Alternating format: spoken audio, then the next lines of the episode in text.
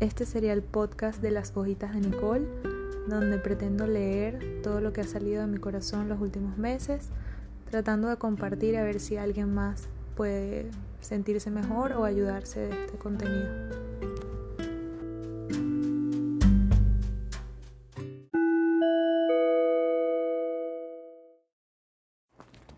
Mis primeras líneas.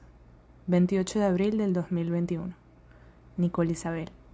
Solo pude tenerla en mis brazos unas pocas horas, pero la vi tan real y tan perfecta como la imaginábamos.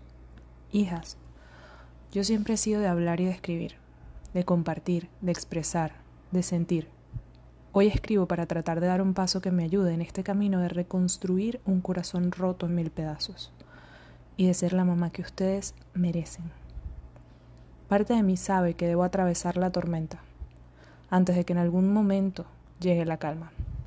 Dios es la única luz que puedo ver en esta oscuridad terrible, y tanto Steffi como Adel me han mantenido a flote cuando todo a mi alrededor parece hundirse. Sus abuelos han sido el refugio que tanto hemos necesitado todos como familia. Sus tías, tíos, primos y amigos que han estado para ofrecernos amor incondicional y consuelo. Gracias por estar a nuestro lado para compartir la carga tan pesada y de sufrir con nosotros la ausencia de Nicole. Estas han sido las peores 72 horas de todas nuestras vidas. Sé que poco a poco iré compartiendo más sobre la princesa pequeña, la hermana menor, sobre su historia y cómo inexplicablemente la perdimos a tan poco tiempo de conocerla. Hay cosas que quizás nunca tendrán explicación, pero lo único que estoy segura es que Nicole existió, nació y ahora vive en nuestros corazones para siempre.